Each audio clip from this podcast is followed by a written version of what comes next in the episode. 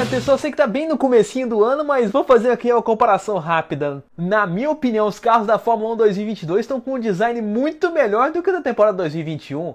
O formato das asas mais achatadas deram aquele olhar meio futurista, né? Porque a gente vê que o carro tá mais fino, mais simples. E as calotas dão um contraste para isso. Os pneus nunca tiveram tão grandes agora por causa desse regulamento novo de 18 polegadas, mas a própria dinâmica de ter uma roda coberta já dá um sinal de diferença, né? A gente nunca teve um pneu tão grande com uma roda que destacasse tanto como vai ter esse ano. Acho que antes disso, só na década de 70, que tinha uma roda traseira bem maior do que a dianteira, mas depois dessa, a gente nunca viu igual. Então, em questão de visual, tudo ok. Acho que dá até pra carimbar, né? Valeu Fórmula 1 2022. Peraí, peraí, peraí, que não dá pra carimbar ainda não, porque tem que falar da competitividade, né? Assim, a gente tá cansado de ouvir que estão prometendo ali um pacote, que esse pacote vai ser um divisor de águas. O piloto de trás não vai sofrer tanto com a turbulência, vai poder ali desenhar uma tentativa de ultrapassagem melhor. E com isso a gente fica esperando, né? Tem que ter corridas boas nesse sentido e com até chances mais iguais do pelotão intermediário chegar no pelotão da frente. É isso que a gente quer ver na Fórmula 1, tá no número 1 da minha lista de expectativas. Queria muito ver o Alonso vencendo com a Alpine, a McLaren ganhando de novo com o Norris ou com o Ricardo, que aliás estão falando que tá prometendo bastante com esse pacote novo.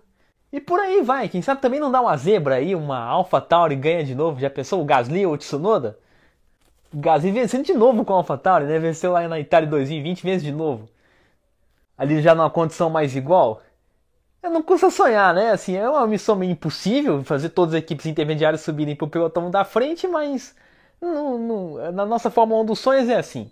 Muita coisa nova pode acontecer. Até em 2009, né? Se a gente for lembrar bem, a gente teve a grande mudança de regulamento assim. E a Brown GP, que era ex-Honda, que era uma equipe de meio de pelotão, foi pra frente e ganhou o campeonato destruindo a concorrência, o título do Jenson Button e o terceiro lugar do Rubinho. Ainda mais, a gente viu também a sessão da RBR, da Red Bull Racing, vencendo ali com o Vettel pela primeira vez. A Red Bull também a equipe de meio de, de pelotão, foi ali brigar pelo título com o Vettel e o Weber nos outros anos. Naquela temporada também a gente teve a Toyota fazendo pole position em primeira fila, né, com o Timo Glock e o Jarno Trulli, o GP do Bahrein. E na Bélgica a gente teve a pole position do Giancarlo Fisichella de Force India, tirando a Ferrari do Kimi Raikkonen da posição de honra. Não, tá vendo? Não custa sonhar, cara. Isso tudo por causa daquela grande mudança radical de 2008 para 2009, que pode ter esse mesmo impacto de 2021 para 2022. E falando de técnica aqui, né, de impacto, será que dá para dizer que o projeto de 2022 ficou melhor do que de 2009, assim, em quesito de, de cumprir o propósito de fazer um carro inovador para a Fórmula 1? Bom, para não falar besteira aqui, tem que chamar o nosso engenheiro. Então, vai daí, Ricardo Arcuri!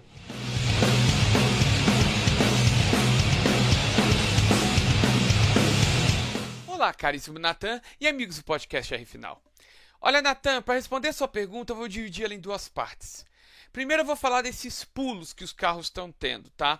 Primeiramente, os amigos têm que entender que o pneu que a Fórmula 1 está rodando hoje é um pneu de banda lateral mais fina do que eram os antigos, tá? E quando se trata de ter uma banda lateral mais fina, o fator mola que o pneu faz acaba se tornando mais duro. Quando você faz uma suspensão de um carro, você tem que considerar sim o quanto de mola e amortecedor o pneu acaba gerando para o sistema. Isso é muito importante na hora de você dimensionar uma mola, de você dimensionar um amortecedor. E considerando que quanto mais fina essa banda lateral mais duro o, o fator mola do pneu vai ser, então isso acaba explicando um pouco o porquê dos pulos. Você está tendo uma roda maior com uma banda lateral mais fina e isso acaba ajudando nessa dureza do sistema. Com um sistema mais duro, é natural que você sinta com mais veemência as ondulações da pista. Em qualquer carro de ouro você pode perceber isso, só que na Fórmula 1 é muito, muito mais sensível. E o que está acontecendo?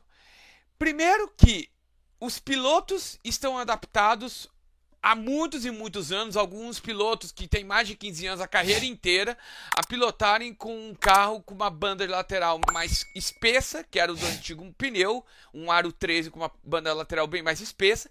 Então o fator mola do pneu era muito mais macio do que é hoje. Na hora que você passa isso para uma banda lateral mais fina, você, os pilotos acabam sentindo muito mais as ondulações da pista e isso requer sim um retrabalho na pilotagem deles, uma adaptação da, dos pilotos à sua pilotagem para esse problema, tá? E uma outra coisa que está ajudando nessa história toda é o uso de algumas equipes do sistema pull rod em suas suspensões. O que, que, é esse pull rod? Normalmente você vê a, quando o carro abaixa por algum buraco e volta, você vê a mola sendo apertada, pressionada. Esse é o sistema push rod, em que o push de, vem do inglês de empurrar, em que a mola é pressionada e depois volta ao normal. Algumas equipes estão partindo para o sistema pull rod, pull de puxar. Ou seja, ao invés da mola ser pressionada, ela é puxada para depois ser pressionada para voltar ao normal. O que, que isso difere? Normalmente o sistema pull rod, que a McLaren e a Ferrari estão partindo, é um sistema muito mais duro e que mantém o carro muito mais reto. Se você dimensiona esse sistema muito bem, você acaba tendo um sistema que mantém teu carro muito plano por muito tempo, e isso é, pode ser muito bom. Porém, quando se trata de ondulações, você acaba sentindo mais, então é um sistema um pouco perigoso para fazer aquela calibragem. Por isso que por muitos anos o sistema pull rod acabou ficando fora da Fórmula 1. Só que agora, com essa nova regra que tem menos pressão aerodinâmica, o teu carro vai ficar mais estável na mesma altura, tendo a sentir menos downforce, então com isso ele tende a baixar menos. E aí você tem mais espaço para aguentar as ondulações. Então, nisso, o sistema por rod acaba podendo ser um sistema interessante que algumas equipes estão adotando pensando em ganhar desempenho. Se vai funcionar ou não, a gente vai saber com o tempo mas pode ser que funcione nesse novo regulamento, ele está sendo muito amistoso a isso, tá? Então seriam esses dois problemas: o fator mola do pneu ser mais duro e a suspensão tá mais dura. Então essas duas coisas acabam deixando o carro mais duro e acaba sentindo mais as ondulações da pista e que está acontecendo nos treinos de pré-temporada em que os carros estão sentindo mais as ondulações e até dando um, umas chacoalhadas que não são interessantes, tá? Eu acredito que esses pequenos detalhes vão ser resolvidos até os treinos que, do Bahrein que vão ser nessa próxima semana. Sobre a pergunta do carro de 2009. 2009, como o pessoal já sabe, eles fizeram um, regulamento para que diminuísse um pouco a dependência do sistema aerodinâmico. E de fato, o que, que eles fizeram? Eles deixaram as asas mais estreitas. Asas mais estreitas não significa necessariamente que o sistema vai funcionar. Tá? E uma outra prova disso foi um aproveitamento do, de uma brecha da regra que o próprio Ross Brown fez, foi do difusor duplo. Ele acabou gerando uma turbulência inesperada e aí você com menos alcance da asa acabava que gerava menos pressão aerodinâmica e aí o pouco de pressão aerodinâmica que gerava ainda era afetado pela turbulência, ou seja, acabou não funcionando como eles gostariam. 2022 usou as lições de 2009, pelo menos na teoria, para resolver esse problema. Então, no meu entender, vejo que esse regulamento atual ele vai ser mais funcional nesse sistema, pensando que eles aprenderam com o que aprenderam em 2009, tá bom? Vamos ver como é que vai ser. Eu acredito que esse regulamento vem para ficar. Eu estou muito otimista com isso tudo. Então acho que vamos ver melhoras nas corridas, mais disputas, que é o que todo mundo quer ver, né? É isso aí, Natan. Um grande abraço e uma boa semana a todos.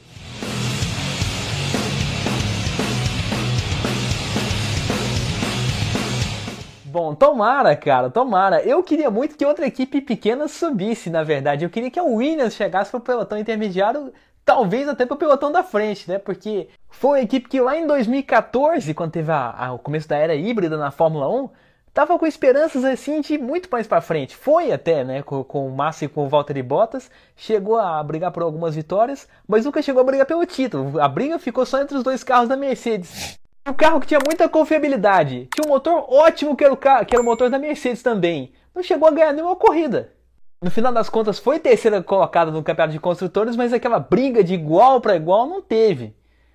Eu pelo menos esperava mais do que aquele GP da Áustria que a gente teve ali, Massa e Bottas fazendo a primeira fila. Eu esperava pelo menos mais um, uma formação de primeira fila em outro lugar, quem sabe no Bahrein ou na Itália. Aí a gente ia ver mais claramente aquele salto que eles deram do pelotão de baixo para o pelotão de cima. Ali mais claro uma terceira força ou talvez a segunda da Fórmula 1. Você já pensou se acontecer isso com o Albon e com o Latifi esse ano? Aí ia ser uma redenção do, do time da Williams. Poder brigar mais na frente depois de anos tão ruins aí, depois que eles saíram do pelotão de intermediário e voltaram pro pelotão de trás. Realmente é uma dó. Mas falando de salto, tô falando aí que a McLaren promete muito, né? O Lando Norris falou na entrevista que as expectativas estavam altas.